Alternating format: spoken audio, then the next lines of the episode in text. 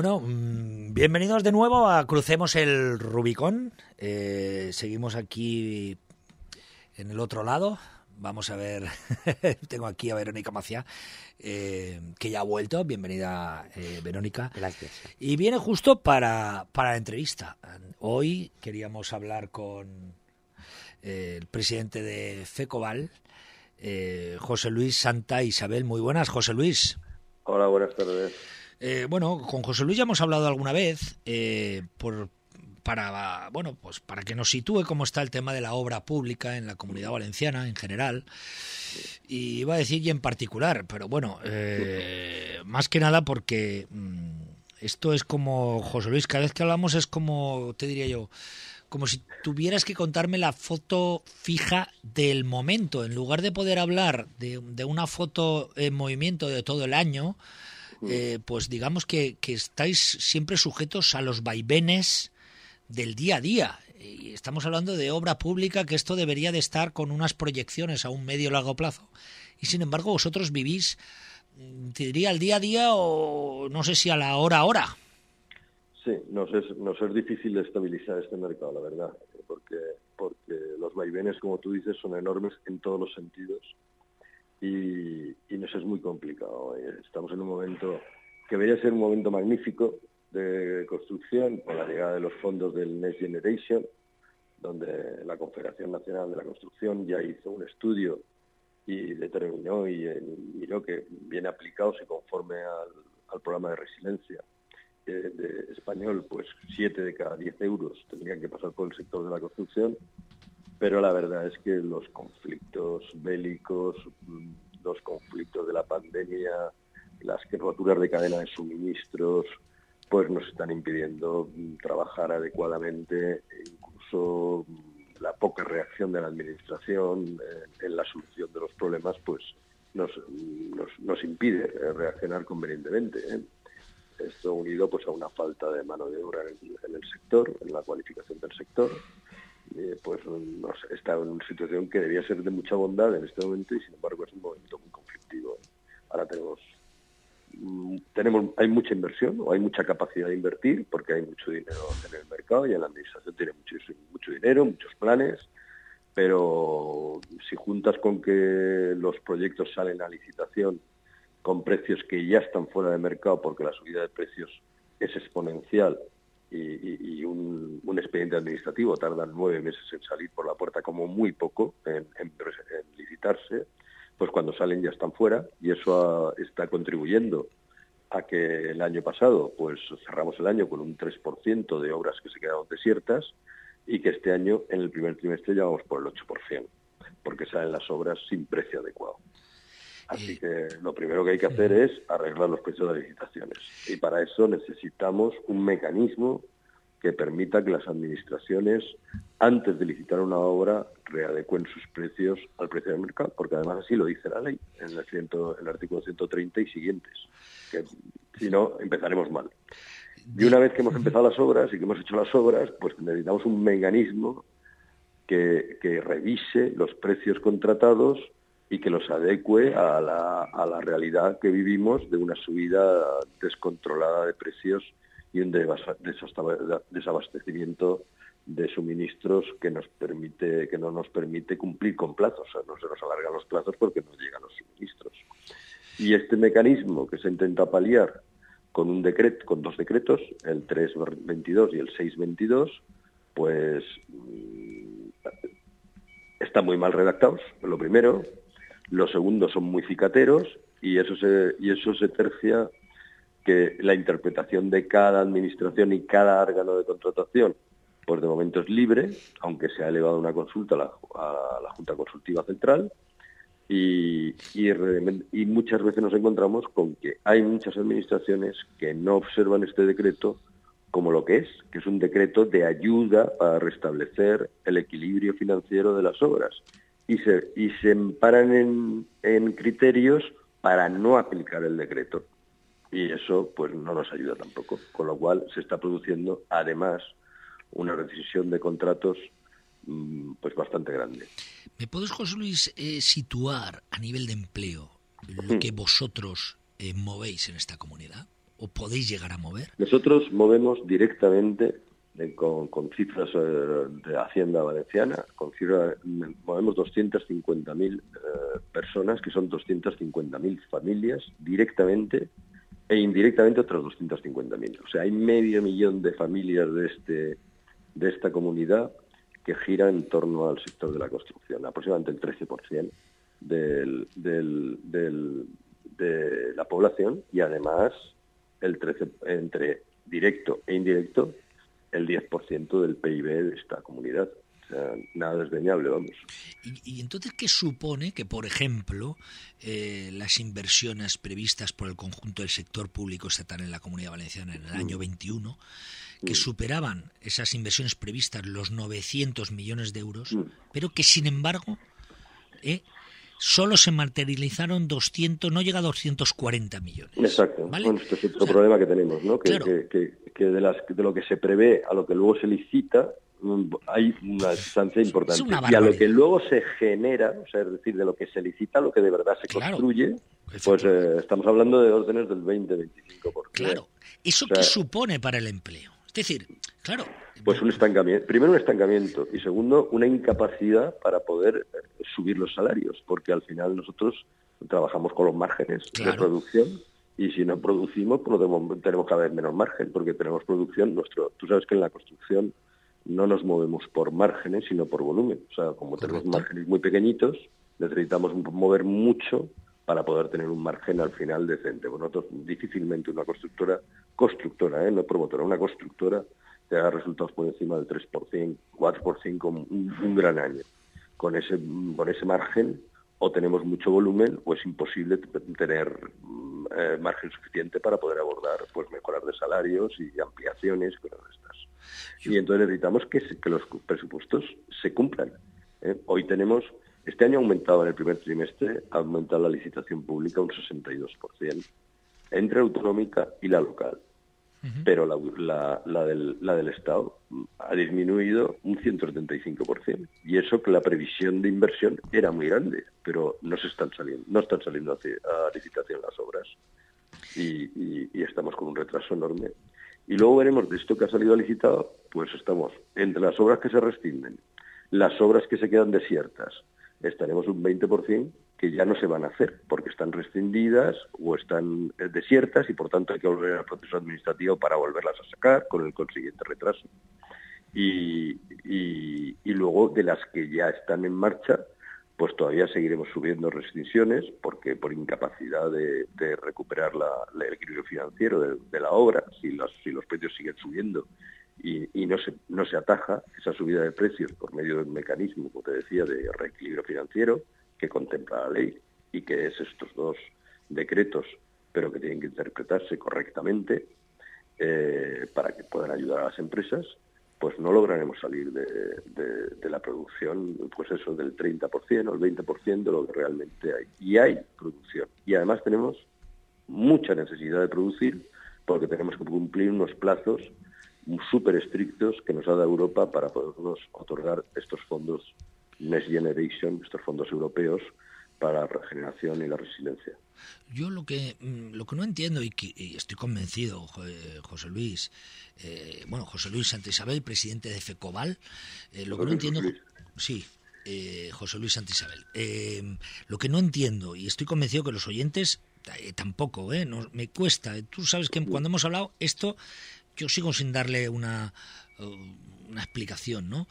No entiendo cómo día tras día yo abro la prensa y leo que si el empleo, que si el empleo, que si el empleo, que si el empleo, que si el paro, que si no sé qué, que si las cifras.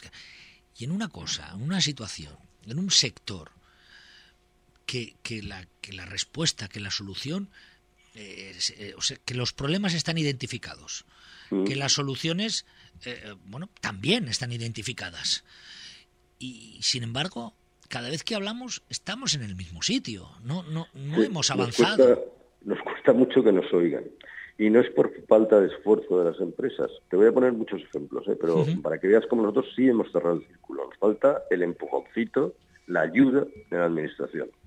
Nosotros hemos, eh, el sector de la construcción junto con los sindicatos. Sabes que tenemos una empresa de formación conjunta desde el año 92 que se llama la Fundación Laboral de la Construcción.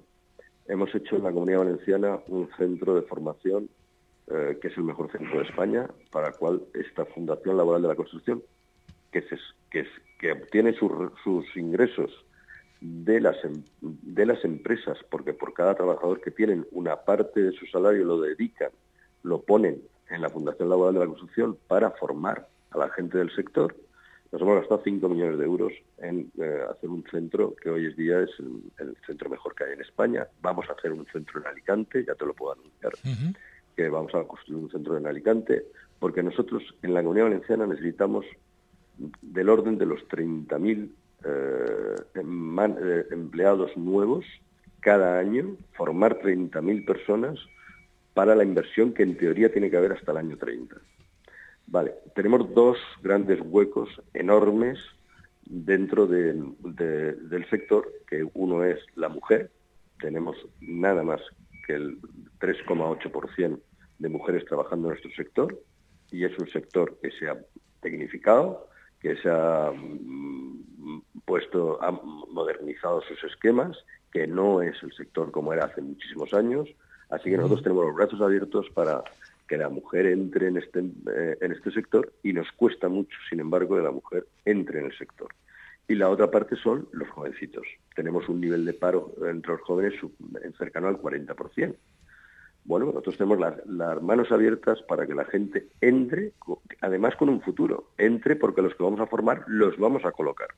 Pues nos cuesta mucho captarlos. Esto es gente que cobra las ayudas, los jóvenes que cobran hasta ayuda de los 450 euros, pues, mm, pues eh, nos cuesta mucho captar a esta, a esta juventud. Quizá por desconocimiento del sector, quizá no nos hemos expresado correctamente, pero este es un sector con mucho futuro, con un futuro bastante, bastante, con un horizonte bastante lejano, mientras que haya fondos europeos y estos van a estar de momento hasta el año 26, pero serán prorrogados hasta el año 30 casi seguro, con nuevas, con nuevas con nuevas inversiones, porque tenemos que reinvertir en Europa un, montón de dinero con el tema de transición ecológica, con el tema de edificación eh, para, para, capas vulnerables, con el tema de rehabilitación de edificios. Este es un tema que se va a prolongar muchísimo el tiempo y la gente puede buscar su oficio tranquilamente aquí, buscar su estabilidad económica y además tener un futuro. Bueno, pues nos cuesta mucho, mucho captar a la gente y no será por el esfuerzo que hace este sector pues este sector hace un esfuerzo enorme. Eh, pero necesitamos pues que la gente sepa que hay cursos en la Fundación Laboral, que tiene una página web fantástica, que, que, cualquier chaval o cualquier chica que quiera de, trabajar en nuestro sector puede trabajar en millones de cosas. La, tecnología digital del 4.0 pues ya entra en nuestro sector.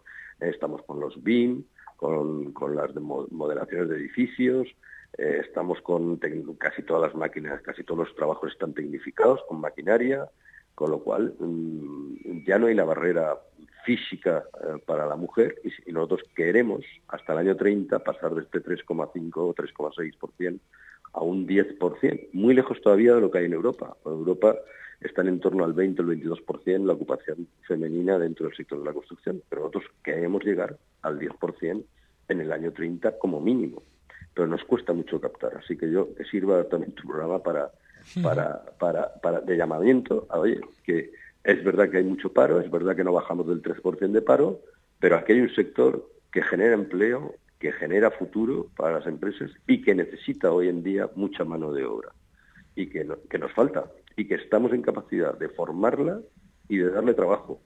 Eh, no son formaciones para que luego sacarlos al mercado a ver si se encuentra trabajo, no, el trabajo está ahí ¿eh? Lo que hace falta es que se formen y tenemos el mecanismo para formarlos. O sea que podríamos, de verdad, este sector podría trabajar mucho para, para, para paliar esta, esta lacra del, desempleo que tenemos, que tenemos en este, en este país. Eh, puede, ser, puede ser quizá, eh, José Luis, lo hemos hablado también alguna vez, que ese, ese periodo oscuro de, que, que os que se os atacó tanto, que se os demonizó tanto al sector, que, mm. desde, desde muchos círculos se planteaba que si erais, te lo he dicho yo alguna vez en tono jocoso, que si erais como el demonio, ¿no? Que mm, teníais cuernos y rabo y que estabais destrozando el territorio y, bueno, y, bueno, como si fuerais termitas, ¿no? O langostas, ¿no? Eh, quizá eso, eh, bueno, pues caló caló de una mm. manera eh, eh, más de lo que de lo que nos hubiera gustado, ¿no? O, de lo que pensamos que hubiera calado. Porque, porque las fichas no están en sus casillas. O sea, aquí todo el mundo, o en la calle, se confunde mucho promoción con construcción. Correcto. La construcción construye y los promotores promueven la crisis del 2008, que todo el mundo habla del el, boom inmobiliario, el boom de la, la caída de la burbuja de la construcción. No, no, no fue de la construcción. Eso fue una burbuja financiera y de la promoción. Pero la construcción fue una víctima de eso, porque éramos los constructores los que nos quedamos sin, pues que no nos pagaban y que fondos. las empresas nos caían, porque eh, se nos caían y iban a quiebra y perdíamos los puestos de trabajo porque había una crisis financiera que vamos a decir que, mira, además la realidad fue una crisis financiera que provocó la caída de un, de, un sector, pero los constructores somos, fuimos víctimas de esa, de esa crisis también. Y ahora lo que vemos es que hay inversión suficiente en el mercado de la obra pública al año 30, si se hace correctamente, y al año 40 eh, y hasta el año 50. Hay, hay un horizonte bastante, bastante abierto a la posibilidad de hacer muchas cosas y nosotros durante esta época de crisis, los que eran mayores se jubilaron, los que eran jóvenes no entraron y los que eran extranjeros volvieron a sus países. Así que las empresas se nos, se nos, eh, se nos descolocaron en la estructura humana de ellas y necesitamos regenerar esas estructuras. Así que ahora que hay inversión es un momento idóneo, de verdad, para, para entrar a este sector con una visión de futuro, con la gente que puede venir aquí y formar su futuro y la verdad es que nos hace falta. Claro, todo esto pasa para que esto que te estoy diciendo sea real. Y luego no me digan, no, no, pues tú dijiste esto y esto es mentira. Para que esto sea real necesitamos que los precios sean precios del mercado y que haya un mecanismo de la revisión para que los contratos se equilibren económicamente y las empresas no sea un calvario para las empresas y cada vez que haces una hora significa que estés al punto de la ruina. O sea, con estos dos mecanismos y un procedimiento de formación de la gente adecuado, que lo tenemos, solo nos hace falta que nos venga la gente, pues, pues, pues podríamos tener un futuro bastante, bastante, bastante bonito, ¿eh? bastante bonito para los años de los donde venimos y con mucho y con mucho horizonte. Eso te iba a preguntar, a decir, con mucho futuro. Horizontes, hablar de horizontes, hablar Mira, voy, voy a poner también otro ejemplo. Mm, tenemos un fondo europeo para rehabilitación de edificios que pretende rehabilitar en esta comunidad 20.000 edificios hasta el año 26. Pero existe un fondo europeo eh, que se llama el New Way, eh, que es un fondo que pretende rehabilitar en Europa 30 millones de edificios hasta el año 30. Y con lo cual a España, a Valencia, a la comunidad valenciana, nos tocaría rehabilitar pues casi 100.000 eh, viviendas. Date cuenta que el 75% de nuestro patrimonio edificatorio es anterior al año 70 y todo es susceptible de mejorar energéticamente. Luego, solo en este campo hay un futuro enorme mm, que, pasa del año 30 al año 40 y al año 50. ¿Qué nos pasa? Nos faltan oficios, porque se han perdido los oficios. Necesitamos oficios para poder rehabilitar, necesitamos formar gente en oficios para poder rehabilitar edificios y necesitamos una gobernanza mm, imbuida, no, no que se diga por la boquilla de que sí, hay que hacer la rehabilitación, sino imbuida de que realmente hay que hacerla para que ponga mecanismos, por ejemplo, para otorgar las licencias eh, en, los, las obras de rehabilitación eh, con carácter expreso. No podemos esperar una licencia dos años porque los fondos usted vuelven el año 23 y tienen que estar las obras hechas. Luego, Luego te necesitamos mecanismos express en, en, las licencias que hoy no hay y una licencia en los grandes ayuntamientos cuesta mucho tiempo obtenerla.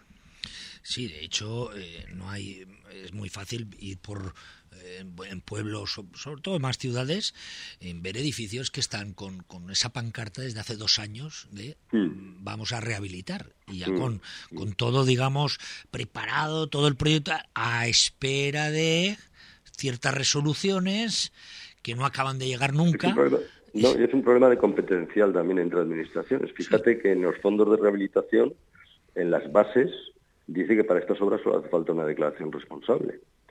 Pero los ayuntamientos que tienen, sobre todo los grandes ayuntamientos, dicen, bueno, bueno, eso lo dirán las bases, pero si el, si el edificio tiene algo de protección, no vamos a admitir una declaración responsable. Habrá, tendrá que pasar por una licencia. Y una licencia son por 16, 17 meses, 8 meses, 14 meses, que nos impiden poder actuar en gran parte de, de lo que son los cascos urbanos de las ciudades. Entonces, hay, un fenómeno de relación entre administraciones que se tiene que, producir para que se llegue a un pacto de actividad y que se pueda trabajar que se pueda trabajar con soltura. Claro, eh, tú le has dicho la palabra soltura. Yo me lo había apuntado aquí. Eh, yo había apuntado la palabra cintura. Pero bueno, lo mismo es, ¿no? Lo mismo es, ¿no? Hay que tener cintura, hay que saber la situación en que estamos. Y si tu mecanismo habitual de dar licencias tardas 14 meses, pues haz un mecanismo express para este tipo de obras, dótalo de personal suficiente para poder mm, dar licencias a una velocidad a la que necesita el país que, se den esas, esas licencias. es un problema de concienciación. eso te iba a decir yo, es que em, de verdad, eh, José Luis, aquí lo hablamos y parece todo tan sencillo. Y luego realmente es que lo es. Es que no es, que, lo parezca, es, que, lo es. es un problema de voluntades. Es que hacemos las cosas. Exacto, es que hacemos las cosas complicadas, hacemos las cosas difíciles. Sabemos que la economía está parada porra, ¿sabemos cómo activarla? Sí, pues activémosla, permitamos que esto se active. No puede ser que, que, en un ayuntamiento, bueno, nosotros tenemos aquí en Elche, vienen unos, unos una empresa que, que, lleva, eh, constructora que lleva más, más de dos años esperando la licencia para iniciar la obra, con todo vendido, ¿eh? Con todo vendido y ahora va a perder dinero, porque claro, ahora tiene que construir, cuando se hubiera empezado hace dos años, eh, ¿sabes? Los precios eran otros, pues hoy va a perder, ojo, pero es que todavía no tiene fecha, ¿eh? Todavía no tiene fecha. Este, este, es, este, es, el gran problema. ¿Y entonces... Pero además es un problema que, fíjate, no le conviene a nadie. Claro. Porque una licencia supone ingresos para la corporación. Porque vía tasas, vía IVAs, supone ingresos un, salir al mercado supone actividad, supone generación de empleo, generación de actividad, generador de economía. Ese, ese promotor gana dinero y vuelve a invertir. Efectivamente. ¿Qué está pasando? Pues si te fijas, los grandes fondos inmobiliarios están saliendo de las grandes ciudades para ir a las ciudades perimetrales porque no pueden obtener una licencia dentro de los ayuntamientos grandes, porque tardan mucho y se les disparan los costes en este momento y esto que hoy quieren vender por tres, o venden por tres y pierden dinero o, no pueden sacarlo y cuando les dan la licencia no lo hacen, no lo construyen. Entonces no nos conviene a nadie, es un tema que no conviene a nadie. Y no conviniéndole a nadie, no hay manera de ponerle el cascabel al gato. ¿Verdad? Este es el, es el gran problema. Eh, que no hay la voluntad de sentarse y decir, oye, esto hay que resolverlo, hay que resolverlo ya. Y entonces pone una medida que se pueda resolver ya, que además las hay. Además las hay. O sea, simplemente sentarse y acordarse pero además las hay. Es que además, José Luis, eh, mm, realmente, eh, solo con las cuestiones que tenemos encima de la mesa, podríamos dar un, impulso muy fuerte a nuestra economía, al empleo, al estado del bienestar, solo con lo que tenemos paralizado. Ya no te estoy hablando de crear nuevas, eh, no, vamos a hacer, a inventar la rueda otra vez. No, no, no, no, solo... Tenemos, tenemos inversión posible casi como antes de la gran crisis del 2008. Tenemos, que es cuando más inversión ha habido, 2007, 2006, cuando más inversión pública ha habido en esta comunidad en, eh, los últimos 40 años. Tenemos ahora capacidad para tener esa inversión otra vez y eso suponía, fíjate que te he contado antes, que nosotros indirecta o indirectamente somos el 10% del PIB. Pero en aquellos tiempos, en el 2007, este mismo sector que empleaba medio millón de personas y no 250.000, empleaba el doble, porque hemos perdido el 50% de nuestra mano de obra en esta crisis, eh, pues estábamos en el 12% directo del PIB y en el 16% entre directo e indirecto. Imagínate qué salto cualitativo que tenemos la capacidad de hacer para que esté para aportarle a esta comunidad 10 puntos del PIB en este sector. Fíjate lo que es eso, para, fíjate lo que es eso para la comunidad valenciana. Claro. ¿Eh? Y para economía nacional, porque como los dos formamos parte del, ecosistema nacional de economía y evidentemente es eh, aumentar nuestro PIB, es aumentar la, el PIB de, este país. Y, y, el empleo, que estamos en capacidad de dar empleo a la gente y además en una capacidad rápida, ¿eh? porque nosotros ya sabes que por cada millón de euros que se invierten en el sector de la construcción, en la obra pública, se generan 18 puestos de trabajo directos y otros 18 indirectos.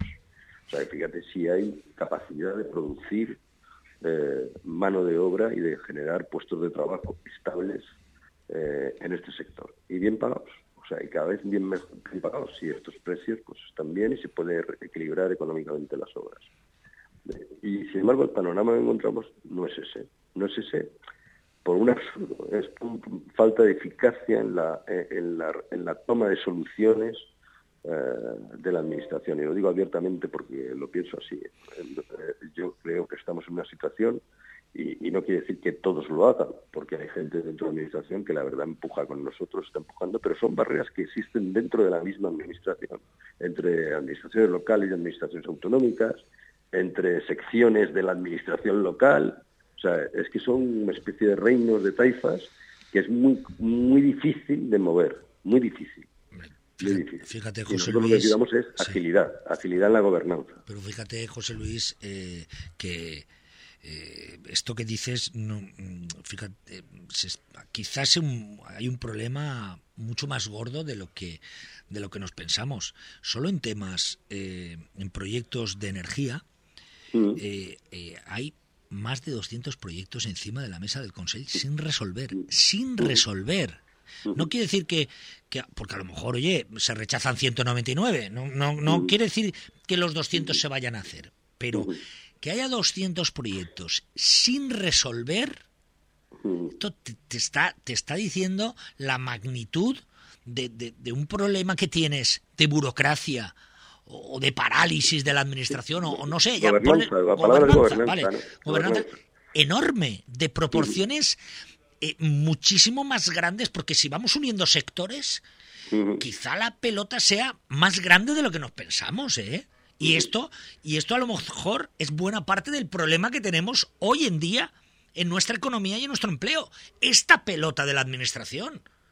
Mm. que a lo mejor mm, esa es la verdadera burbuja que tenemos hoy. Y el gran mm. problema que hay en la economía española, o por lo menos en la economía de la comunidad valenciana, buena parte es esa burbuja burocrática o de gobernanza que existe, que se ha ido haciendo cada vez más grande, cada vez más grande, cada vez más grande, y claro, empieza a paralizar cada sector. Tenemos, una, tenemos una estructura de, de gobierno de una rigidez espantosa. O sea, es, es, mover una letra en una administración, una letra de una ley, una letra de un procedimiento, es, es tremendamente lento, tremendamente lento, tremendamente difícil.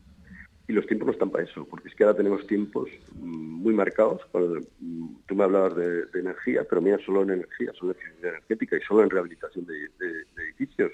Este año tenemos 21 millones, el año que viene tenemos 100 y el otro año que viene tenemos otros 100 y, además van por, por, por, orden riguroso de entrada. Tú metes un proyecto mientras queda dinero y, y, cumplas con las condiciones que te da la orden, la orden te dan las ayudas, que son a fondo perdido y que llegan a ser el 80 o el 90% de los costes que cuesta un edificio de rehabilitar, o el 100% en muchos casos. Caray, es una ocasión única, única bueno, pues eh, cuesta, cuesta que se mueva y eso que esta administración, en concreto ese departamento, ha hecho un esfuerzo enorme por agilizar todos los procedimientos y creo que va a lograr, pero su gran, su gran posible no éxito vendrá por vía licencias. Si no, si no cuello de botella. Exacto, el gran cuello de botellas vendrá en las licencias.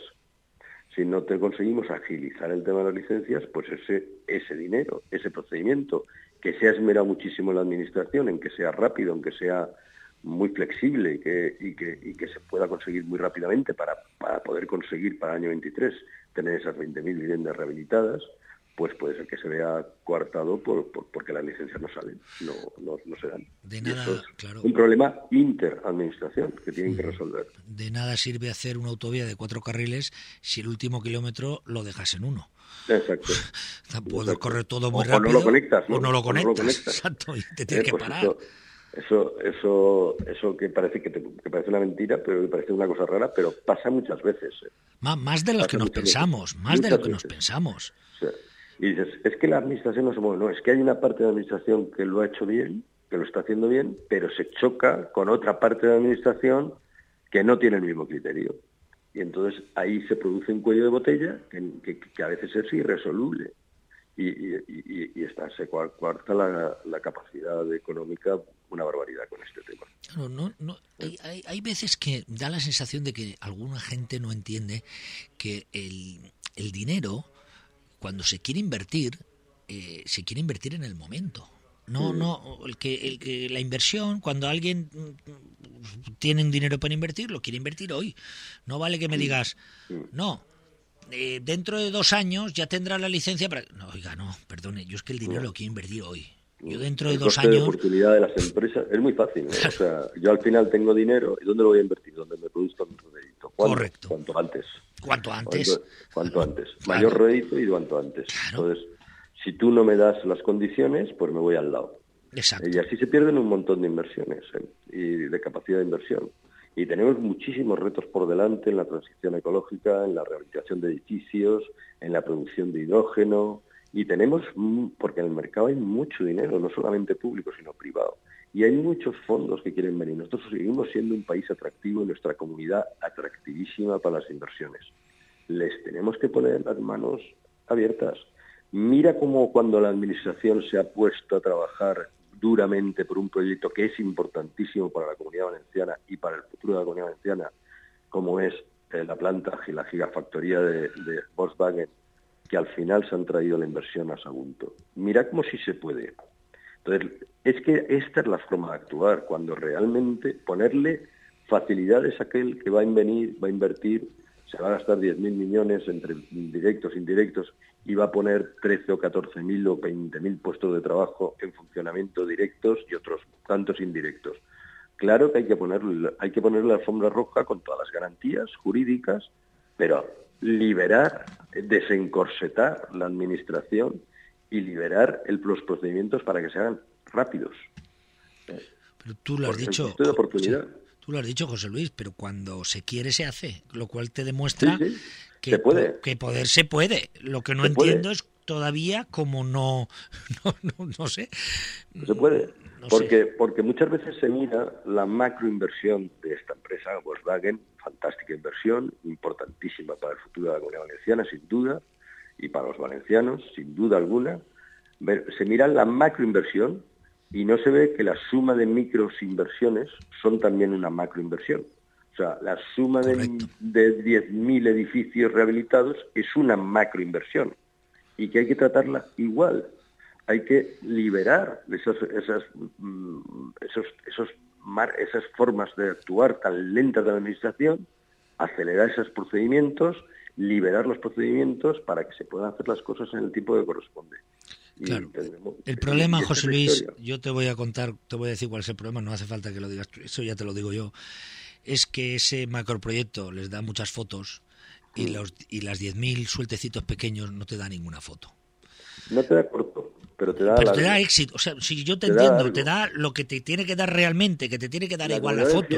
podría ponerse a la cabeza de la, de la, rehabilitación de edificios en eficiencia energética de España y una de las regiones con más eh, rehabilitación de toda Europa porque tenemos el producto base, que son los edificios que hace falta rehabilitarlos, porque tenemos la dotación económica suficiente, y lo que tenemos que hacer es hacerla. Y que quizá en cada edificio no saldrán las noticias, pero el volumen total del reto que tenemos por delante de la, comunidad valenciana, si conseguimos superarlo, nos dará una credibilidad en el mercado importantísima para recibir nuevos fondos, porque además estos fondos no son cerrados.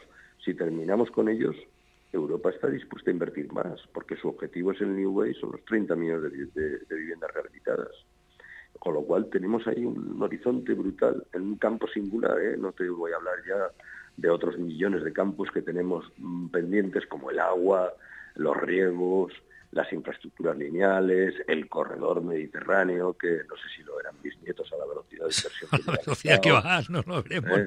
es una cosa mm, imposible Estas, todos los años pasa la inversión de año en año, pero no se ejecuta. En fin, tenemos tantísimos retos, tantísimas capacidades y esta comunidad tiene tanto futuro. Es que te da mucha pena desde fuera, te da pena y rabia, ¿no? Es una mezcla de pena y rabia de decir, caray, si es que si vamos todos en la misma dirección, es que no salimos por el otro lado. Pero es que no hay manera de, cuadrar todo, todo lo que necesitamos cuadrar para que esto funcione. Pues una pena, porque eh, oportunidades hay.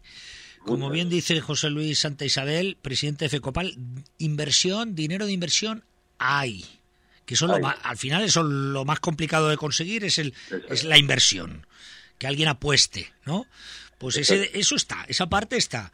Eh, sector para absorber esa inversión eh, está, pero necesita un poquito de apoyo porque necesita gente para trabajar. Fíjense, el problema, problema, bendito problema. Necesita gente para trabajar esos fondos. Ahí queda. Eh, y falta, pues, esa voluntad política de, y ganas de, cristalizar todo esto y de una vez por todas dejarnos de tonterías y empezar a tirar de un carro que, que, bueno pues que podría suponer un antes y un después en el, PIB de esta comunidad, en el empleo, en el bienestar, en los sueldos, que ha dicho también eh, José Luis Santa Isabel, en poder subir esos sueldos, yo qué sé, en generar bienestar. Eh, es que esto no, no, de verdad que está todo Tenemos una oportunidad única en, en una comunidad única que tiene una capacidad mm, de, brutal de crecimiento. Tenemos, tenemos, podemos ponernos igual que tenemos el, mejor puerto de, Europa, uno de los más grandes de Europa. en el sector turístico somos súper punteros, en el sector de la alimentación somos súper punteros, en la agricultura.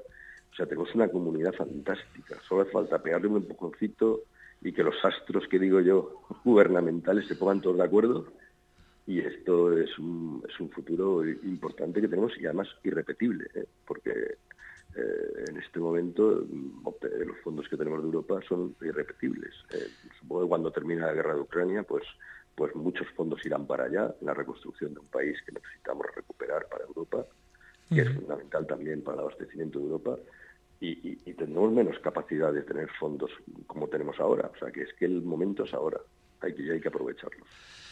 Bueno, ya no lo han oído. José Luis Santa Isabel, presidente FECOBAL, eh, tiene ese punto de optimismo, solo cree que no hace falta un empujón. Yo soy de los que piensan que no hace falta darle la vuelta al calcetín. Bueno, sí, sí. Pero bueno.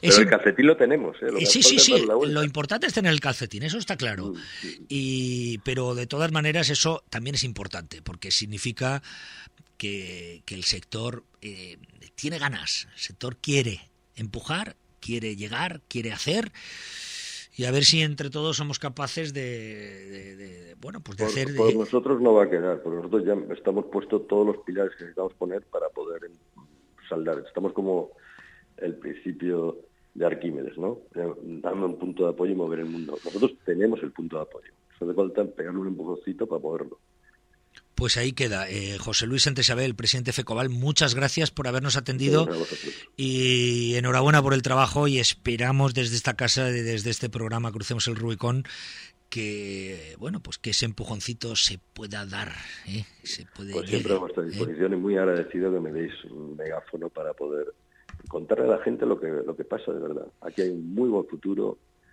hay muy buen horizonte en este momento si lo hacemos bien puede ser un, futuro perdurable y por tanto la parte la parte femenina de nuestra población tiene aquí un futuro importante. Queremos queremos que venga queremos que esté con nosotros eh, la parte joven queremos que venga queremos que esté con nosotros queremos que se haga su futuro aquí. Hemos puesto los métodos vamos a seguir poniendo los métodos para formarles y para darles trabajo y para darles un futuro. Ojalá y contribuyamos a que esta población no tenga paro. Y ya nos contarás un poquito más en profundidad el próximo día el centro este de formación que queréis impulsar en, Alicante. Estás invitado a visitarlo. ¿eh? también, y en Alicante también te lo cuento cuando el próximo día. El próximo día. Allí tenemos un presidente magnífico, Ramón Jerez, que es el presidente de la Fundación Laboral en, en Alicante, está de la Junta Directiva de la Fundación Laboral y don Ramón Jerez, que lleva muchos años allí, eh, directivo de Especia, es, eh, es, el responsable de la Fundación Laboral en Alicante y está haciendo un esfuerzo desde hace muchos años para poder montar un centro de formación en Alicante y ya está, ya estamos, ya la estamos organizando. Hemos, hemos inaugurado en octubre el de Valencia y queremos inaugurar el año que viene el de Alicante. Pues así sea. Y contactaremos, José Luis, con, con tu compañero de Alicante también y, hablaremos con él, con Ramón, y a ver qué nos cuenta. Pues muchísimas gracias, José Luis, de verdad, ¿eh? Gracias. Saludos. Chao. Bueno,